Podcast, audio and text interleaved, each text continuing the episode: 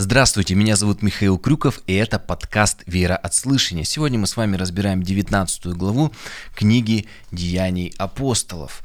Э, в ней рассказывается о третьем миссионерском путешествии апостола Павла.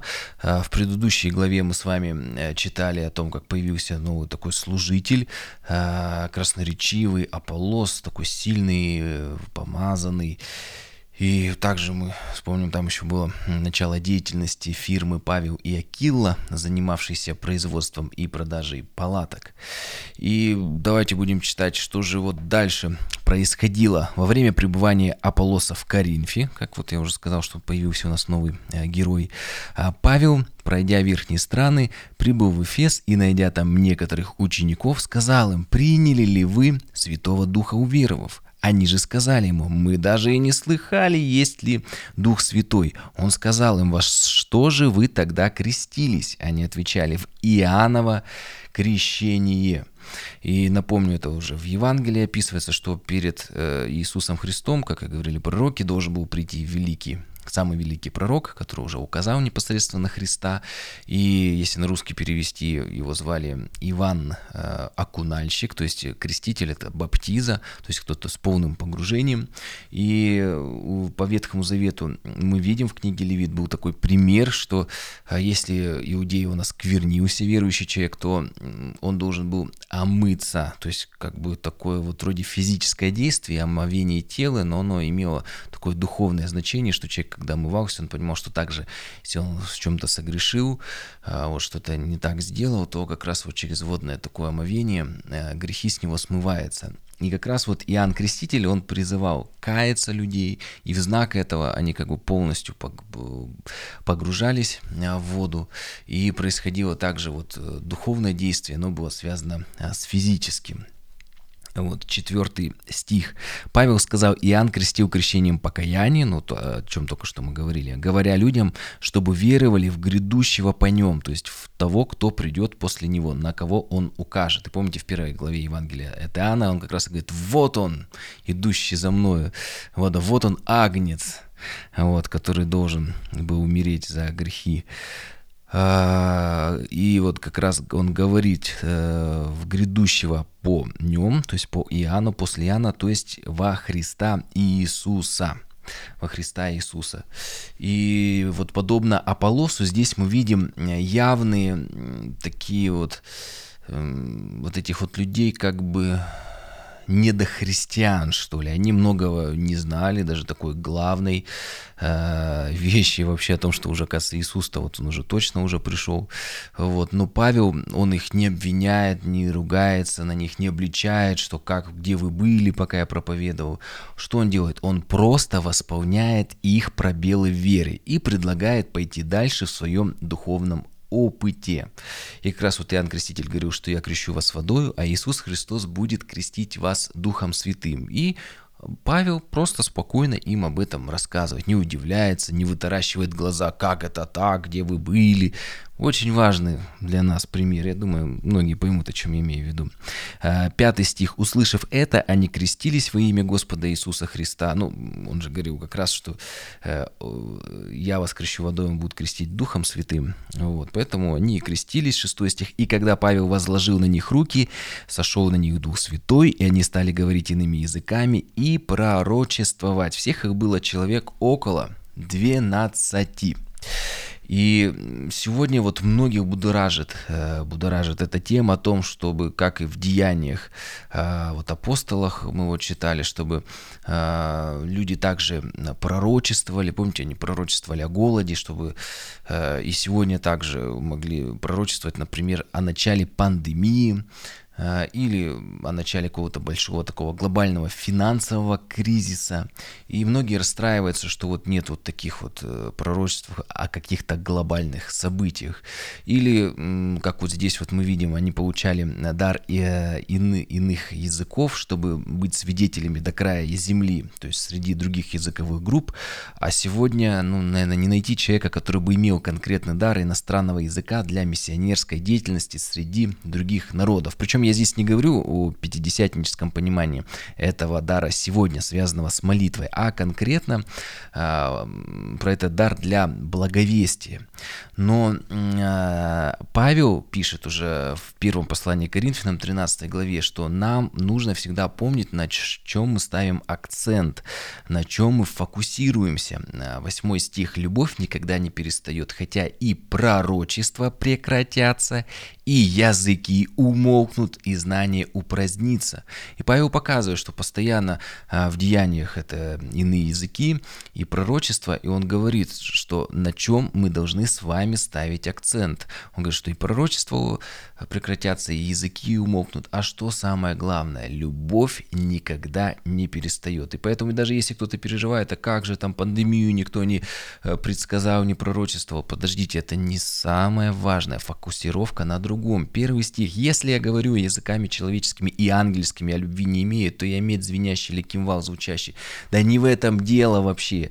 Если я имею дар пророчества и знаю все тайны пандемии, и имею всякое познание и всю веру, так что могу и горы переставлять, а не имея любви, то я ничто. И если я раздам все свое э, имение, тело даже на все сожжения, любви не имея, нет в том никакой пользы. Даже если я буду очень такой благотворительным, буду много денег зарабатывать, зарабатывать, жертвовать, но толка от этого не будет, если любви нет. То есть центр, фокусировка на любви.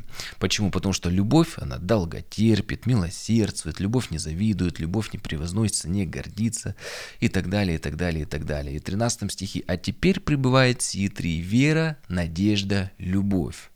Но любовь из них больше. Любовь – вот главное, на чем нужно сфокусироваться. И помните, что Иисус также говорил, что самое важное в служении, в межцерковном общении, среди разных церквей. Это Евангелие Евангелие от Иоанна, 13 глава. «Потому узнает все, что вы мои ученики». Как люди могут понять, что это христианин или нет? Есть только одна вещь, Иисус говорит, если будете иметь любовь между собой. Все. Главное это иметь любовь. Это важно, это наш фокус. И даже если языки и пророчества есть, и даже вера, которая может горы передвигать, а любви нету, то это того не стоит. Поэтому христианам разных конфессий на этом нужно делать акцент, а не на различиях, потому что некоторые по-разному языки понимают, по-разному толкуют, но это не самое важное, потому что даже языки э, умолкнут, но любовь будет всегда. И Иисус, помните, Он молился о единстве – среди верующих. Да, мы разные, мы разные, христиане разные. Даже в книге Деяний апостолов мы видим, что разные-разные верующие служители. Но мы верим, верим в Иисуса Христа. И помните, еще написано, любовью служите друг другу. Вот что самое главное, центр христианского служения. Самое важное в нашей христианской жизни. Продолжим читать восьмой стих.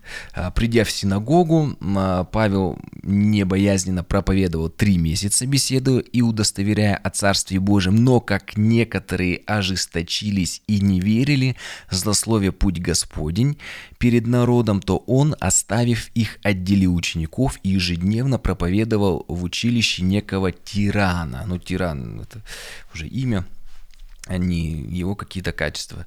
А, и сегодня мы сказали, что вот произошло разделение. А, разделение в церкви. Церковь разделилась бы по-современному сказать. То есть были конфликты, очень серьезное ожесточение, но цель это проповедь, быть свидетелями до края земли, а не конфликтовать. Поэтому Павел решит, решает уйти от этих конфликтов, и он забирает учеников, и они уже собираются у, у кого-то некого тирана. Есть некоторые сведения, что он был философом, может, и что как бы вот они в обеденное время, там, по-моему, с 11 до 4, вот они собирались там и обучались. И интересное название христианства мы здесь встречаем «Путь Господень». Э, Иисус Христос называет себя путем, ну, истинной жизнью. И путь, э, когда ты на него становишься, то ты уже полноценный христианин. И на этом пути уже ты возрастаешь, ты идешь, поднимаешься, возрастаешь.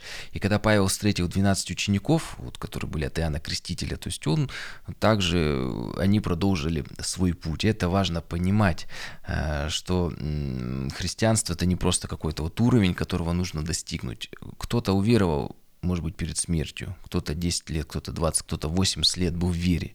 Это путь, у каждого он разный, но как в притче, помните о работниках, награда у всех истинно верующих одна – это спасение. Десятый стих.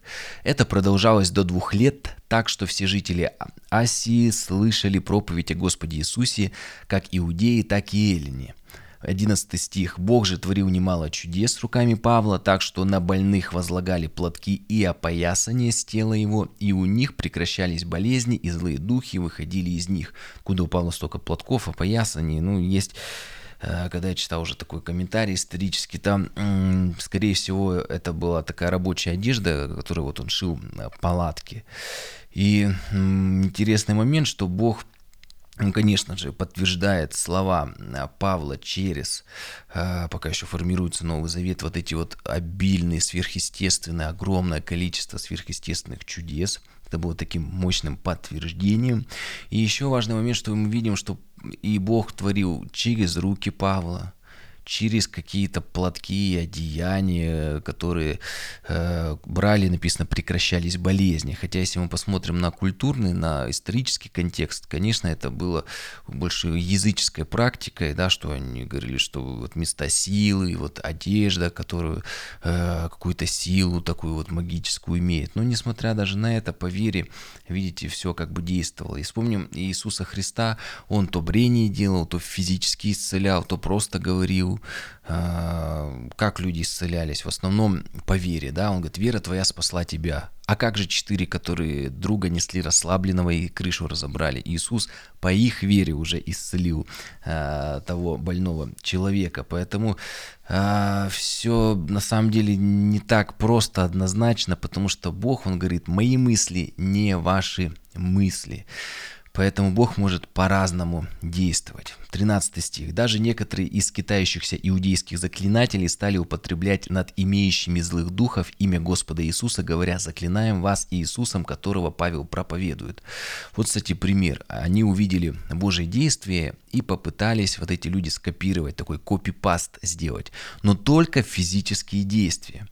И вот проповедь об Иисусе Христе, в ней слова, просто слова не имеют силы. Должна быть суть. Помните, как написано, от избытка сердца говорят уста. То есть в сердце должно что-то быть, ты должен веровать. Помните, как написано, сердцем веруем, а устами исповедуем Иисуса Христа. Только говорить, ну, можно и попугайчика научить, Иисус Господь. Но это еще не говорит, что это настоящая проповедь или о том, что человек спасен. То есть от избытка сердца. Ну, мы это, к сожалению, видеть не можем, Бог сердцеведец только. 14 стих. «Э, это делали какие-то семь сынов иудейского первосвященника Скевы. Как-то странно, вроде первосвященник в Иерусалиме, а тут какой-то местный, что ли, первосвященник первосвященник. Если посмотрим на исторические данные, вообще такого имени, первосвященника с таким именем даже и не существовало. Поэтому какой-то человек, э, возможно, это выдумал о себе, это титул, это имя, чтобы такой вот духовный авторитет получать. Поэтому обязательно проверяй всегда духовных в кавычках людей э, как Павел говорит, все испытывайте, э, будьте готовы дать отчет. И э, так как у них был такой авторитет, видимо, люди не проверили, насколько вообще они на самом деле соответствуют вот своим таким громким э, регалиям. И я честно вам скажу, я сам на этом бывало обжигался, когда однажды одна э, женщина пришла, сказала, что она истинно верующая, втерлась в доверенность, а потом просто обокрала верующих. И другой был пример, когда брат пришел какой-то, ну, какой-то мужчина пришел, сказал, я отстал от поезда, дайте мне денег, чтобы я уехал на другом. Я подумал, что это точно уже развод. Но когда я его попросил дать отчет, он сказал, какая церковь, в какой город, я позвонил туда, дозвонился до его лидера домашней группы, мне все подтвердили, и тогда я ему дал денег, он уехал, и через несколько дней мне эти деньги назад перевели. Поэтому очень важно нам всегда проверять, и это по Писанию, Это нормально, проверять вот таких вот псевдодуховных людей, а на самом ли деле все так происходит. Ну, дальше вот немного уже юмора. А, Лука показывает 15 стих. «Но злой дух сказал в ответ, Иисуса знаю, и Павел мне известен. А вы кто?» Какие-то непонятные э, дети первосвященника. Люди часто э, пытаются как мы с вами знаем, вызывать духовные силы, всякие экстрасенсы есть постоянно в газетах, в интернете, реклама появляется. Но часто просто говорят э, какие-то заклинания не для того, чтобы спасти человека, а чтобы получить прибыль и авторитет, некоторое такое свое влияние. И вот этих как раз вот людей никто не проверил. Поэтому очень важно, почему люди вот часто к этим прибегают, духовным вещам. Потому что там есть финансы, там можно заработать, там определенный духовный авторитет и уважение получить. Поэтому важно проверять всех таких людей. 16 стих. «И бросился на них человек, в котором был злой дух, и, одолев их, взял над ними такую силу, что они ноги избитые выбежали из того дома. Пришли изгонять бесов, а их самих изгнали». 17 стих. «Это сделалось известным всем живущим в Эфесе, иудеям и эллинам, есть уже и верующим Ветхого Завета, и язычникам, и напал страх на всех их, и величаемо было имя Господа Иисуса. Многие же из уверовавших приходили, исповедуя и открывая дела свои. То есть многие стали приходить и каяться, раскаивались. И как следствие 19 стих, а из занимавшихся чародейством, маги, колдуны, чревовещатели, экстрасенсы.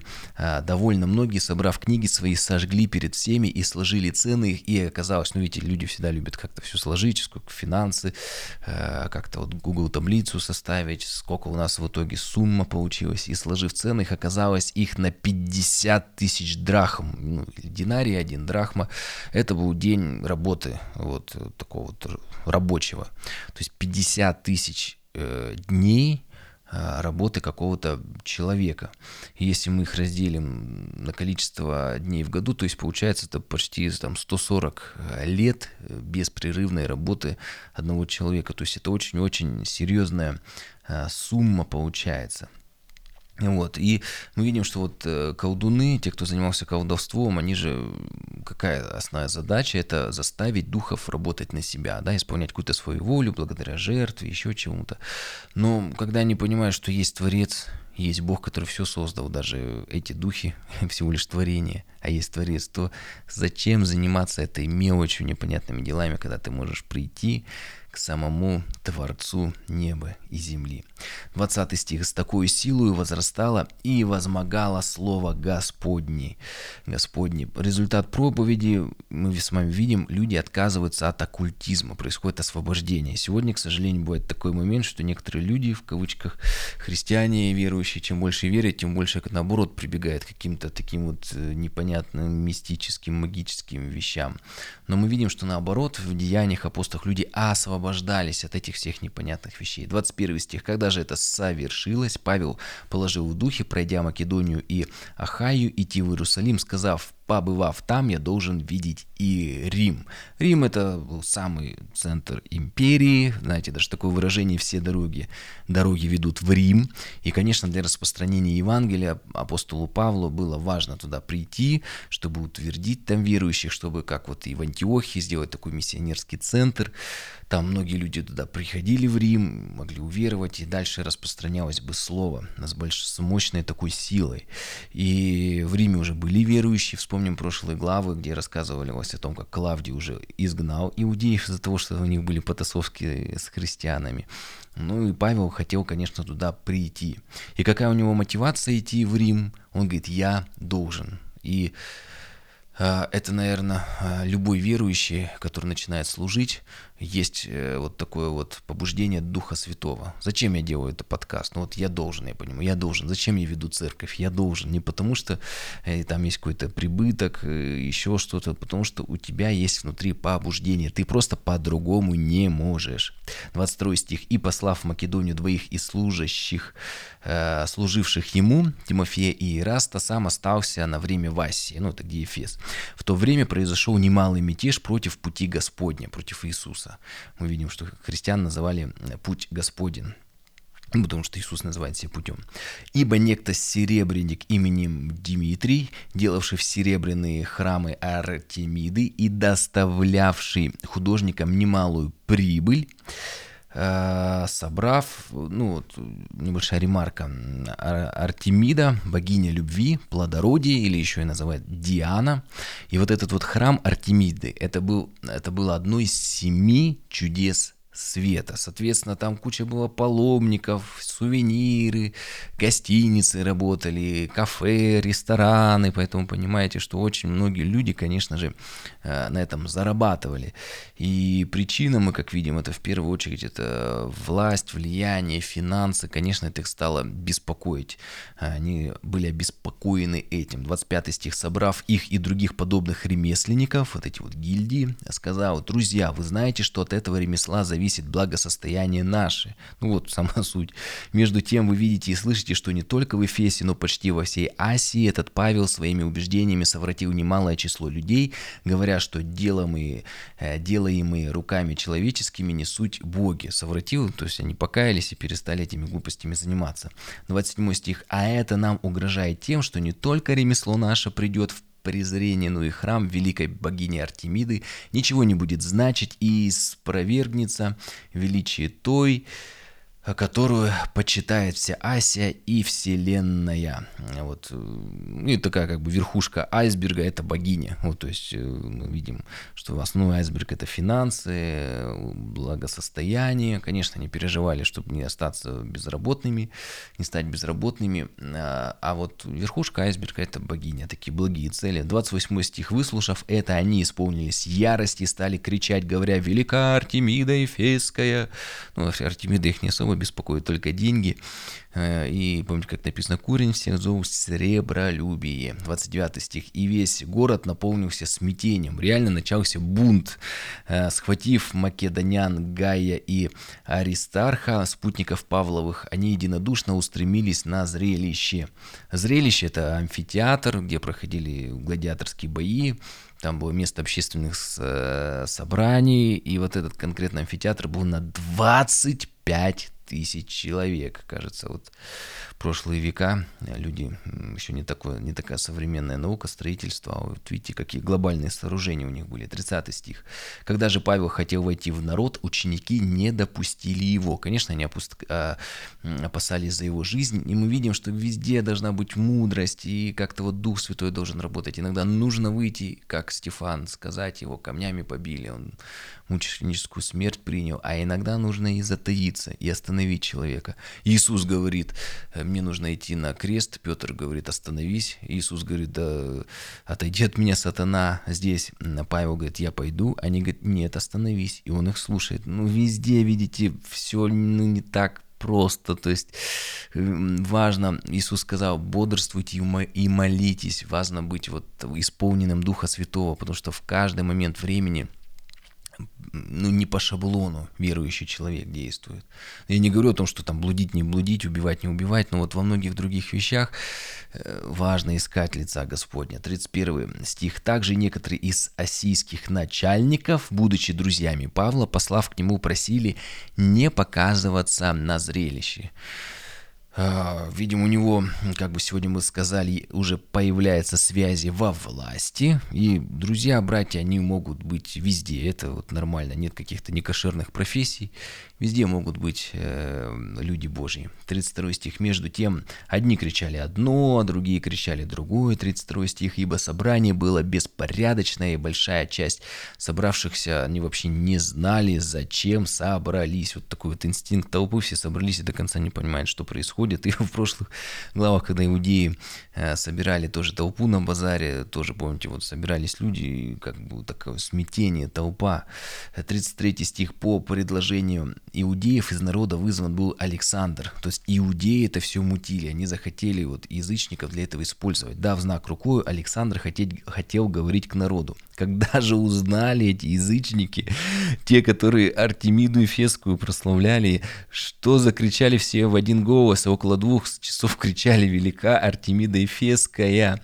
Э, в чем здесь юмор происходит, что иудеи захотели их направить против христиан, но они забыли, ведь иудеи, они же в одного Бога верят, и поэтому, когда они увидели, что их э, иудеи, ну, как бы возглавили этот протест, и когда дошло до них, до язычников, они говорят, а иудеи так почему здесь собрались выступать и что-то говорить? Они же вообще в одного Бога верят, они вообще-то наши, ну, враги в этом плане. Благодаря им мы тоже можем. Они же не приходят у нас, не покупают эти там всякие побрякушки, э, связанные с Артемидой и Феской.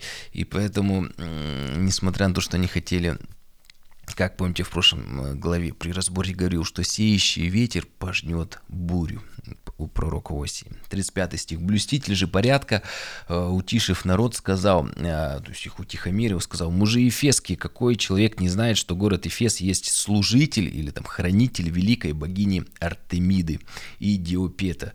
И вот в храме там находился камень, священное изображение богини, э, которое реально вот упало с неба. Видимо, это был метеорит, и он по форме напоминал человеческую фигуру. И он как раз хранился в этом чуде света. 36 стих. «Если же в этом нет спора, то надобно вам быть спокойными и не поступать опрометчиво, а вы привели этих мужей, которые ни храма Артемидина не обокрали, ни богини ваши не хулили. Вот важно, вот, э, что христиане, они не разбили там какие-то языческие фигуры, не навредили, не стали там что-то крушить. Они просто проповедовали об Иисусе Христе. Важный момент. Колдуны сами стали книги жечь. Это был их выбор. Они просто пришли апостолы, провели обыск, изъяли эти книги и уничтожили. Нет, когда человека касается Евангелия, он сам это все так скажем, избавляется, поэтому не нужно никого насильно приводить к вере. Когда человек захочет, он сам все эти книги сожжет, все выбросит, избавится от этого. Но насильственное обращение, оно никогда оно не будет по-настоящему ну, никогда по-настоящему и будет много-много-много-много всяких проблем. 38 стих. «Если же Дмитрий и другие с ним художники имеют жалобу на кого-нибудь, то есть судебные собрания, есть проконсулы, пусть жалуются друг на друга, а если вы ищете чего-нибудь другого, то это будет решено в законном собрании». Он говорит, есть суд, есть собрание, зачем вы тут э, устраиваете беспорядок? 40 стих. Почему? Об этом я уже несколько раз говорил, и вот опять. «Ибо мы находимся в опасности, это Римская империя, за происшедшее ныне быть обвиненными в возмущении, так как нет никакой причины, которую мы могли бы оправдать такое сборище, то есть такую смуту, чуть ли не революция у них там началась. Сказав это, он распустил собрание. Главное требование Рима э, ко всем областям это была полная лояльность. Если начинался мятеж, как я уже говорил, пришел легион и все, просто э, не поздоровилось бы никому, и власти, и всем. Поэтому, а, конечно, все, когда это поняли, они успокоились. И Посмотрим на христиан. Христиане не устраивали беспорядки. Они были лояльны к этой власти, к местной власти. И до сих пор э, христиане они, ну, мы видим по Писанию, должны быть и лояльны к местной власти и благословлять ее. Почему? Да, чтобы сосредоточиться на главном, на великом поручении Иисуса Христа, проповеди Евангелия. Они устраивают какие-то мятежи, протесты или идти там куда-то в политику, хотя есть призвание в политике. То знаете, как работа, как профессия, это совершенно нормально. Есть тот, кто где-то там работает в органах, кто-то работает там в социальной сфере, кто-то работает на государственной есть кто-то там политикой занимается. Но а, если мы не берем как работу, то есть наша основная задача это великое поручение. Почему? Потому что когда а, люди недовольны даже властью и происходит какое-то насильственное свержение, то откуда приходят новые политики? Они приходят из общества, а общество часто, так из него до этого пришли тоже политики. И задача христиан быть светом этому миру, солью земли.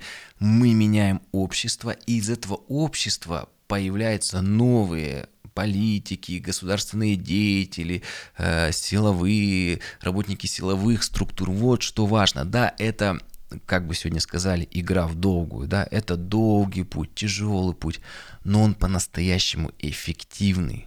Это путь Иисуса Христа.